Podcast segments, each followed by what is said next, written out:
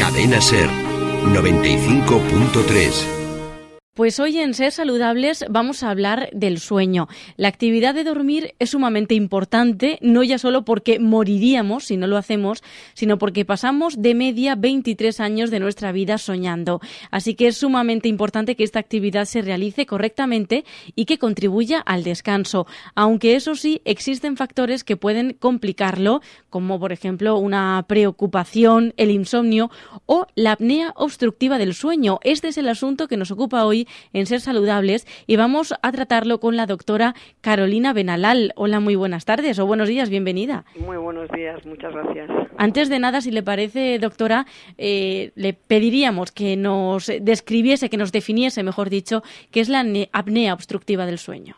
Bueno, la apnea obstructiva del sueño, en su estadio tal que, que, se define la apnea obstructiva del sueño, estamos hablando ya de un sueño interrumpido reiteradamente durante la noche por factores de obstrucción respiratorios. Entonces, eh, hay grados. Eh, la apnea obstructiva del sueño ya sí que es patología que hay que tratar antes de aparecer la apnea obstructiva del sueño, hay estadios donde se puede diagnosticar precozmente y se pueden eh, poner en marcha mecanismos para intentar no llegar al nivel de realmente apnea obstructiva del sueño. Pero estamos hablando de una interrupción frecuente de más de 15 veces por hora a veces eh, del sueño de un paciente. ¿Y cuáles son las causas de esa interrupción del sueño? Se produce por una cierre, una obstrucción, como lo indica su nombre, de las vías aéreas, de las vías respiratorias. Entonces, esta obstrucción es realmente anatómica. Eh, muchas veces el paciente piensa que es congénito. No, anatómico no quiere decir congénito, quiere decir que estamos, podemos estar perfectamente con eh, 30 años y luego por factores anatómicos, eh, volumen de la lengua, si tenemos una lengua muy gorda, esta lengua se va hacia atrás cuando dormimos y cierra parte del paso del aire. Eh, si tenemos una mordida, de ahí que los dentistas nos metamos un poquito en este terreno. Si tenemos una mordida con la mandíbula, es decir, la parte de abajo del maxilar un poquito hacia atrás, pues igual nos estamos acercando mucho de la zona de paso del aire. Eh, si tenemos, por ejemplo, una campanilla que con los años, por gravedad, que es lógico, ha ido cayendo, como todo en nuestro cuerpo va cayendo con la ley de la gravedad, eh, pues esta campanilla, si inicialmente tenía mucho volumen y va cayendo, va ocupando cada vez más espacio y va arrastrando consigo parte del tejido blando del paladar, eh, luego tenemos los pacientes que cuando eran pequeños pues no tuvieron anginas, con lo cual no fueron, no fueron operados, con lo cual tienen eh, adenoides más importantes. Todo eso son obstáculos que van con los años cerrando ese paso y llega un momento donde, claro, al estar tumbados y al no estar no ser plenamente conscientes de nuestra frecuencia respiratoria, pues se produce la mm. apnea. Somos muchos candidatos entonces a sufrir esta apnea obstructiva del sueño que nos decía se puede eh, detectar en estadios iniciales porque una vez que se tiene va degenerando, eso a no ser que se trate es así, va a ir a peor. Eh, desde luego a mejor no puede ir por sí sola. Eh, sí es cierto que un paciente que tiene factores anatómicos eh, ya anatómicos propios a nivel de, garganta, vamos a llamarlo, ¿no? Y que eh, además tiene un sobrepeso de 30 kilos, eh, cena mm, con un primer plato, segundo plato, postre y cuatro copas de vino, eh, duerme sobre la espalda, todos estos son factores tremendamente agravantes.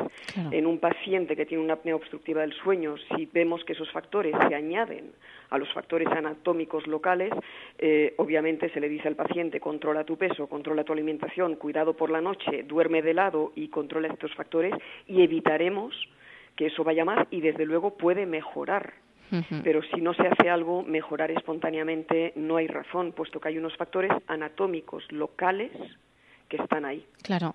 Doctora, eh, usted eh, es eh, odontóloga, nos dice que los dentistas lo tienen muy fácil para detectar la apnea obstructiva del sueño desde su consulta. Imagino que llega el paciente, abre la boca, ustedes eh, van a inspeccionar su dentadura y claro, se dan cuenta de cómo es la anatomía de esa garganta, ¿no? Y ahí le dan las pistas para detectarlo. Exactamente, ahí está la importancia que eh, vemos en nuestra profesión. Uno de los países que se ha percatado de ello es Alemania, donde hay odontólogos especialistas en eh, apnea obstructiva del sueño.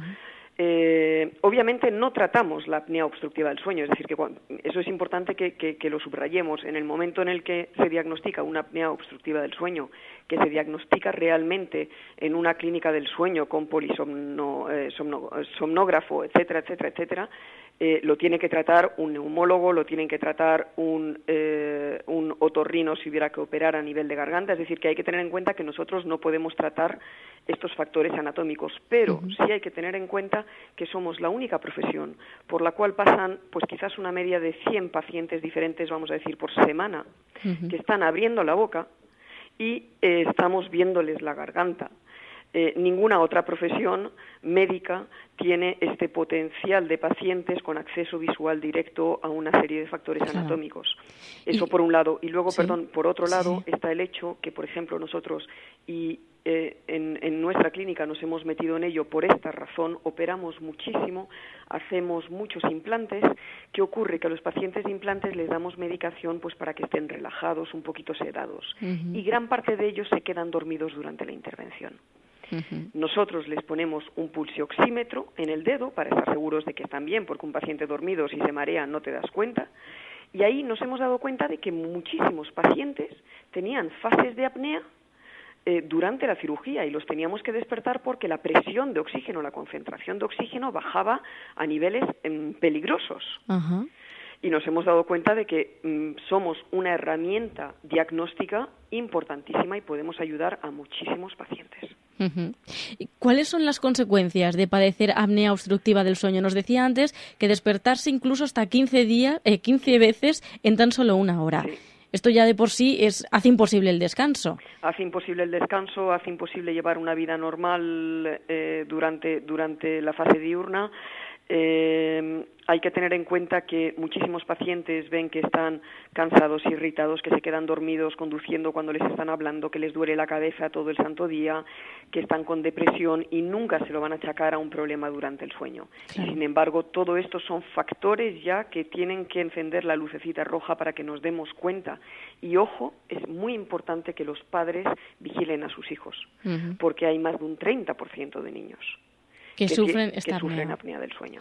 Bueno, pues eh, un dato importante a tener en cuenta. Importante también saber que existe tratamiento que se puede curar. No solo es necesario eh, ya entrar en un quirófano, sino que si se localiza en, estadios primarios se puede tratar de una manera menos invasiva, ¿no? Sí, perfectamente. Eh, hay, hay una primera fase que a nosotros nos parece fundamental, que es, pues antes dijimos que la mandíbula eh, en muchos pacientes tenemos la mordida, y digo tenemos porque me incluyen esos pacientes, la mordida un poquito hacia atrás. Eh, para dar una idea, es un poco el perfil y la comparación, pues bueno, nos, nos consuela un poquito, es el perfil que tiene Claudia Schiffer. pues no está mal. es decir, que es el mentón un poquito hacia atrás con respecto a lo que es el eje de, la nariz, ¿no? Pues estos pacientes tienen menos espacio para la lengua. Eh, por ejemplo, les hacemos un aparatito muy fácil de llevar por la noche, eh, que se ponen simplemente sobre los dientes y que llevan la mandíbula hacia adelante mientras dormimos, de tal manera que la lengua se posicione más hacia adelante y eso ya en algunos casos puede liberar hasta un 30% el paso del aire. Es decir, que es tan sencillo como eso y no necesariamente intervención. Mm. Eh, pero claro, siempre hay que ver si con las soluciones más sencillas el paciente va mejor. Tenemos pequeños aparatitos que nosotros damos a nuestros pacientes que se llevan por la noche y nos vuelven a traer por la mañana. Lo conectamos a un ordenador y vemos qué tal ha ido el sueño de ese paciente. Qué maravilla. Claro, eso es muy cómodo, no es una clínica del sueño, es muy fácil de llevar permite simplemente ir orientando al paciente y decirle, bueno, esto que hemos hecho estás muchísimo mejor que hace un mes, pero sigues teniendo eh, cinco fases de interrupción del sueño, con lo cual tienes que ir a ver pues a un otorrino para que te vea las vías aéreas, a ver si a lo mejor eh, haciendo una ovuloplastia, retocando la campanilla un poquito mejoras, y ya el extremo de, de la apnea obstructiva del sueño es el famoso CEPAP, que son esas unidades que hay que llevar para dormir y que es lo que peor llevan los pacientes eh, que tienen este problema. Bueno, en cualquier caso, seguro que le habremos dado más de una pista a algún oyente que nos esté escuchando y que se sienta cansado, que tenga sueño durante el día, pues quizá esté padeciendo esta apnea obstructiva del sueño y le pueda dar solución. Muchísimas gracias, Carolina Benalal, la doctora que nos ha atendido en este Ser Saludables. Muy amable. Muchísimas gracias a vosotros.